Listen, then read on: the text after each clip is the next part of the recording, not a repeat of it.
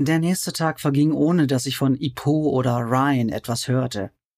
Harry war da eine ganz andere Geschichte. Die kleine Schwester hatte Termine vereinbart für die Besichtigung einer Penthouse-Wohnung in der Innenstadt von Houston, einer Pferderanch im Harris County und einem Anwesen am Strand von South Padre Island. Ich schlug ihr vor, sie solle sich erst einmal die Zeit nehmen, zu überlegen, was sie nach Arnoldo wirklich wollte, anstatt im südöstlichen Texas herumzugondeln und auf Inspiration zu hoffen. Ich stapfte durch das Chaos in meinem Büro und bürstete dann weiter Erde von den Rimouski-Überresten. Ich gebe meinem Unbekannten oft Spitznamen. Irgendwie komme ich ihnen dadurch näher. Obwohl Ipo mit dem Fall eigentlich nur am Rande zu tun hatte, war das Skelett für mich inzwischen Ipos Mädchen. Je mehr Details ich über Ipos Mädchen herausfand, desto verwirrender wurde das Bild. Gegen elf traf ein Schädel aus Ikalit ein, ein Stecknadelkopf auf der Quebecer Karte, Trillionen Meilen weiter nördlich an der Frobisher Bay. Ich suchte den Ort im Atlas. Obwohl ich lieber an Ipos Mädchen weitergearbeitet hätte, hielt ich mich an das Versprechen, das ich Lamanche gegeben hatte, und nahm mir den Neuankömmling vor.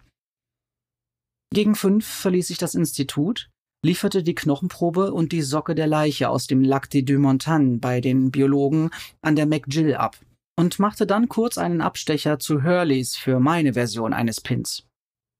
Diet Coke auf Eis mit einer Scheibe Zitrone. Ich ging natürlich nicht wegen der Limonade hin, sondern wegen des Kontakts mit Freunden, den der Pub mir bieten würde.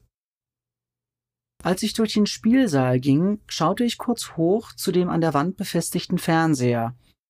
Zu sehen war ein klassisches Schulporträt als Hintergrund für einen ernst dreinblickenden Moderator. Die Augen des jungen Mädchens waren grün und voller Schalk, das Haar in der Mitte gescheitelt und zu schulterlangen Zöpfen geflochten. Phoebe Quincy. Eine kleine Gruppe Stammgäste saß an der Bar im Untergeschoss. Jill, Chantal, Black Jim und Bill Hurley selbst. Sie begrüßten mich mit düsteren Gesichtern und unterhielten sich dann weiter über Quincy's Verschwinden.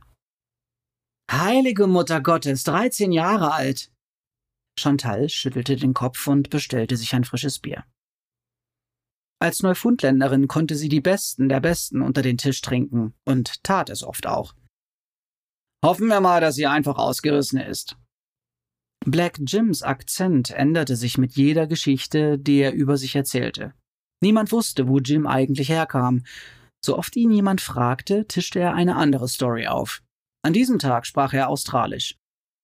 Wie lange ist sie schon verschwunden? Bill winkte dem Barkeeper und gleich darauf stand eine Diet Coke vor mir. Drei Tage, wollte in die Tanzstunde. Allmächtiger. Hast du damit was zu tun? Fragte mich Bill. Nein. Ryan? Ja. Wo ist Ryan? Bist du diesen Penner endlich losgeworden? Ich nippte an meinem Coke. Sieht nicht gut aus, was? Jill erinnerte an eine alternde französische Version des Fonds. Vielleicht taucht sie ja wieder auf, sagte ich. Glaubt die Polizei, dass sich irgend so ein Misskerl sie sich geschnappt hat? Black Jim. Ich weiß es nicht. Kannst du dir vorstellen, was ihre armen Eltern durchmachen? Jill. Wenn die diesen Wichser fassen, dann melde ich mich freiwillig und schneide ihn den Schwanz ab. Chantal. Ich starrte in mein Glas und zweifelte daran, ob dieser Abstecher hierher wirklich das Richtige für mich war. Ich hatte den Mantel der Trauer und des Todes abstreifen und dann abgelenkt und erfrischt zu Hause ankommen wollen. Aber so wie es aussah, sollte ich heute keine Entspannung finden. Was war tatsächlich mit Phoebe passiert? War sie einfach nur irgendwo da draußen auf der Straße? Allein zwar, aber stur ihren eigenen Plan verfolgend? Oder wurde sie an einem dunklen Ort festgehalten, hilflos und verängstigt? War sie überhaupt noch am Leben? Wie überstanden die Eltern die endlosen Stunden der Unsicherheit? Und was war mit der Leiche aus dem Lac de Deux Montagnes? Wer war das Mädchen? Hatte man es ermordet? Und das andere Mädchen in meinem Labor? Ipos Mädchen? Wann war sie gestorben? Ein irrationaler Gedankensprung. Konnte das Skelett Evangeline Landry sein? Wo war Evangeline? Ich bemerkte, dass Bill mit mir sprach. Entschuldigung, äh, was? Ich habe gefragt, wo Ryan ist. Offensichtlich hatte es sich im Pub noch nicht herumgesprochen, dass Ryan und ich uns getrennt hatten. Oder was immer wir getan hatten. Äh, ich weiß es nicht. Alles okay mit dir? Du siehst ziemlich fertig aus. Hab einfach nur ein paar harte Tage hinter mir. Verdammte Scheiße, sagte Chantal. Ich hörte der Unterhaltung noch ein paar Minuten zu. Dann trank ich meinen Coke aus und machte mich auf den Heimweg. Der Freitagmorgen brachte keine neuen Anthropologiefälle. Ich schrieb eben einen Bericht über den Schädel aus Ikalit, als Ryan in mein Labor kam. Schöne Frisur! Mit der linken Hand steckte ich mir automatisch eine lose Strähne hinters Ohr, doch dann erkannte ich, dass Ryans Bemerkung dem Schädel gegolten hatte. Er war von der Sonne gebleicht und oben auf der Krone prangte grünes Moos. Der lag ziemlich lange in der Tundra. Normalerweise hätte Ryan gefragt, wie lange. Er tat es nicht. Ich wartete, dass er mir den Grund seines Besuchs nannte. Hab heute Morgen einen Anruf von Hippo Galon bekommen. Ein Kerl namens Joseph Beaumont trainiert gerade sein Sitzfleisch in Bordeaux. Bordeaux ist die größte Haftanstalt in Quebec. Gestern Abend kam in den 6 Uhr Nachrichten auf CFCF ein Bericht über Phoebe Quincy. Und darin wurden auch Kelly Sicard und Angie Radin erwähnt. Nur die beiden? Ryan hob die Hände, was wohl, wer weiß warum, bedeuten sollte. Beaumont sah den Bericht und bat danach um einen Termin mit dem Wärter, behauptet, er weiß, wo Sicard begraben ist. Ist er glaubwürdig? Beaumont könnte nur ein Schwindler sein, der sich das Leben ein bisschen angenehmer gestalten will. Aber ganz abtun darf man den Kerl auch nicht. Was sagt er? Bietet mir was an. Und? Wir verhandeln noch. Wollte dir nur Bescheid geben. Falls der Tipp einleuchtend klingt, schicken wir sofort ein Team dorthin. Wir wollen dort sein, bevor die Presse Lunte riecht. Ich werde bereit sein. Ich überprüfe eben meine Ausrüstung, als Ryan anrief. Wir sind soweit. Wann? Der Transporter der Spurensicherung ist schon unterwegs. Ich treffe dich in fünf Minuten unten in der Lobby. Ryan fuhr auf der Autoroute 15 in nordwestlicher Richtung aus der Stadt hinaus und dann nach Süden auf Saint-Louis de Terrebonne zu. Um die Mittagszeit herrschte nur schwacher Verkehr.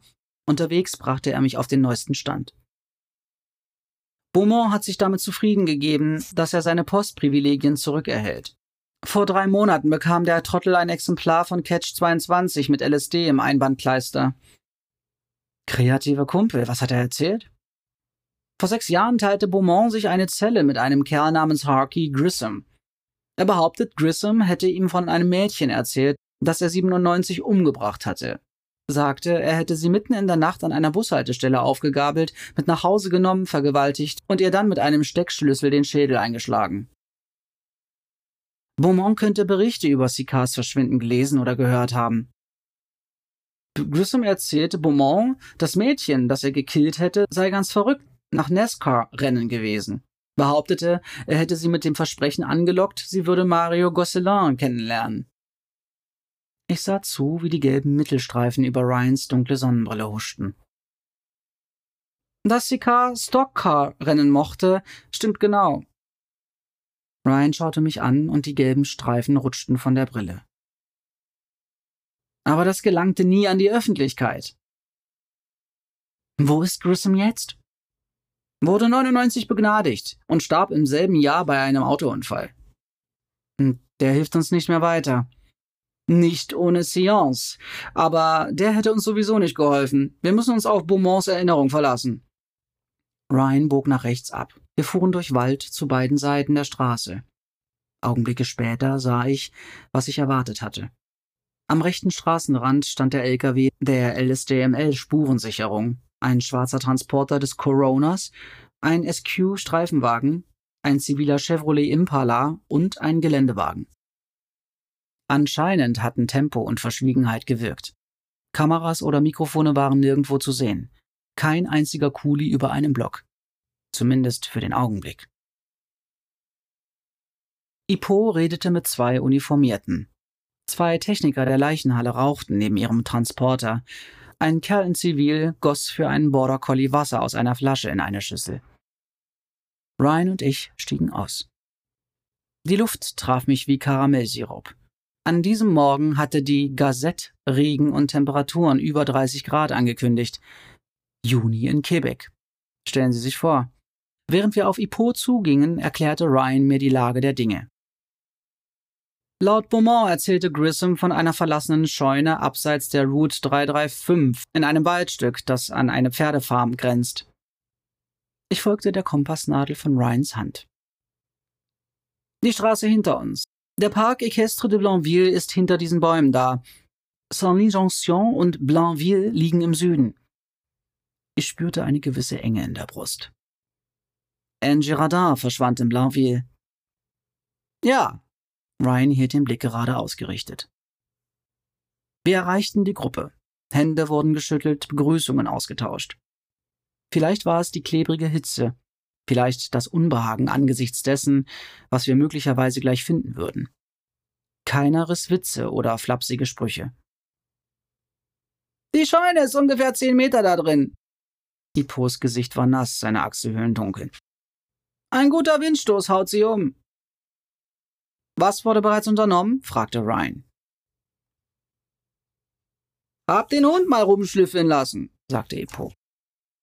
Mia, warf der Hundeführer dazwischen.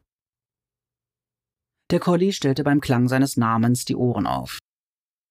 Ippo verdrehte die Augen. Sie heißt Mia. Auf der Brusttasche des Hundeführers war Sylvain eingestickt. Ippo ist berüchtigt für seine Abneigung gegen die moderne Scheißtechnik, wie er es nennt. Leichenhunde beäugte er offenbar genauso kritisch wie Computer, Iris-Scanner und Tonwahltelefone. Mia wirkte nicht sonderlich beeindruckt. Ipo zog ein Döschen aus der Tasche, schnippte den Deckel mit dem Daumen ab, schüttelte ein paar Magensäurehämmer heraus und schob sie sich in den Mund. Die Scheune ist voller Pferdescheiße. Sylvain klang leicht gereizt. Das beeinträchtigt ihre Witterung. GPR? Ich kürzte den Wortwechsel mit meiner Frage nach einem Ground Penetration Radar, einem Bodendurchdringungsradar ab. Ipo nickte und drehte sich um. Ryan und ich folgten ihm in das Waldstück. Die Luft roch nach Moos und lehmiger Erde, kein Lüftchen regte sich in dem dichten Laubwerk. Schon nach wenigen Metern schwitzte ich und atmete schwer. Nach einer halben Minute hatten wir die Scheune erreicht. Der Holzbau stand auf einer Lichtung kaum größer als er selbst und hatte Schlagseite wie ein Schiff in schwerer See. Die Bretter waren grau und verwittert, das Dach war teilweise eingestürzt. Was aussah wie ein Haupttor, lag als ein Haufen verfaulendes Holz im Gras. Durch die Öffnung sah ich Dunkelheit, durchstochen von Strahlen staubflirrenden Lichts. Ipo, Ryan und ich blieben an der Schwelle stehen. Ich packte den Ausschnitt meines T-Shirts mit zwei Fingern und wedelte. Hosenbund und BH trieften inzwischen vor Schweiß. Das Innere der Scheune roch schwer nach Feuchtigkeit und Alter, nach verfaulender Vegetation, Staub und etwas süßlich Organischem. Die Spurensicherungstechniker sahen in ihren Masken und weißen Overalls aus wie Astronauten. Ich erkannte jeden an seinen Bewegungen und der Körperform. Der mit dem Spinnenbein war Renaud Pasteur. Der Kartoffelsack war David Chenevier. Ipo rief ihnen zu, Pasteur und Genevier winkten und machten sich dann wieder an die Arbeit. Genevier schob eine dreirädrige Vorrichtung in parallelen Bahnen über den Scheunenboden. Unter der Hauptachse des Karrens hing ein rechteckiger roter Kasten, dessen Unterseite nur Zentimeter vom Boden entfernt war. Auf der Lenkstange war ein kleiner LCD-Monitor befestigt. Pasteur schoss abwechselnd Fotos und filmte mit einer Videokamera und räumte immer wieder Unrat weg, der Geneviers Karren im Weg war. Steine, Limodosen, ein Stück verrostetes Metall. Hat den kürzeren Strohhalm gezogen, dachte ich, als ich sah, dass Pasteur etwas aufhob, kurz untersuchte und dann wieder wegwarf. 40 Minuten später fuhr Genevier die letzte und hinterste Ecke der Scheune ab. Er hielt inne und sagte etwas. Pasteur ging zu ihm und die beiden unterhielten sich über etwas, das sie auf dem Monitor sahen. Ein kalter Schauer jagte über meinen erhitzten Körper. Ich spürte, wie Ryan neben mir sich verkrampfte. Genevieve drehte sich um. Wir haben etwas,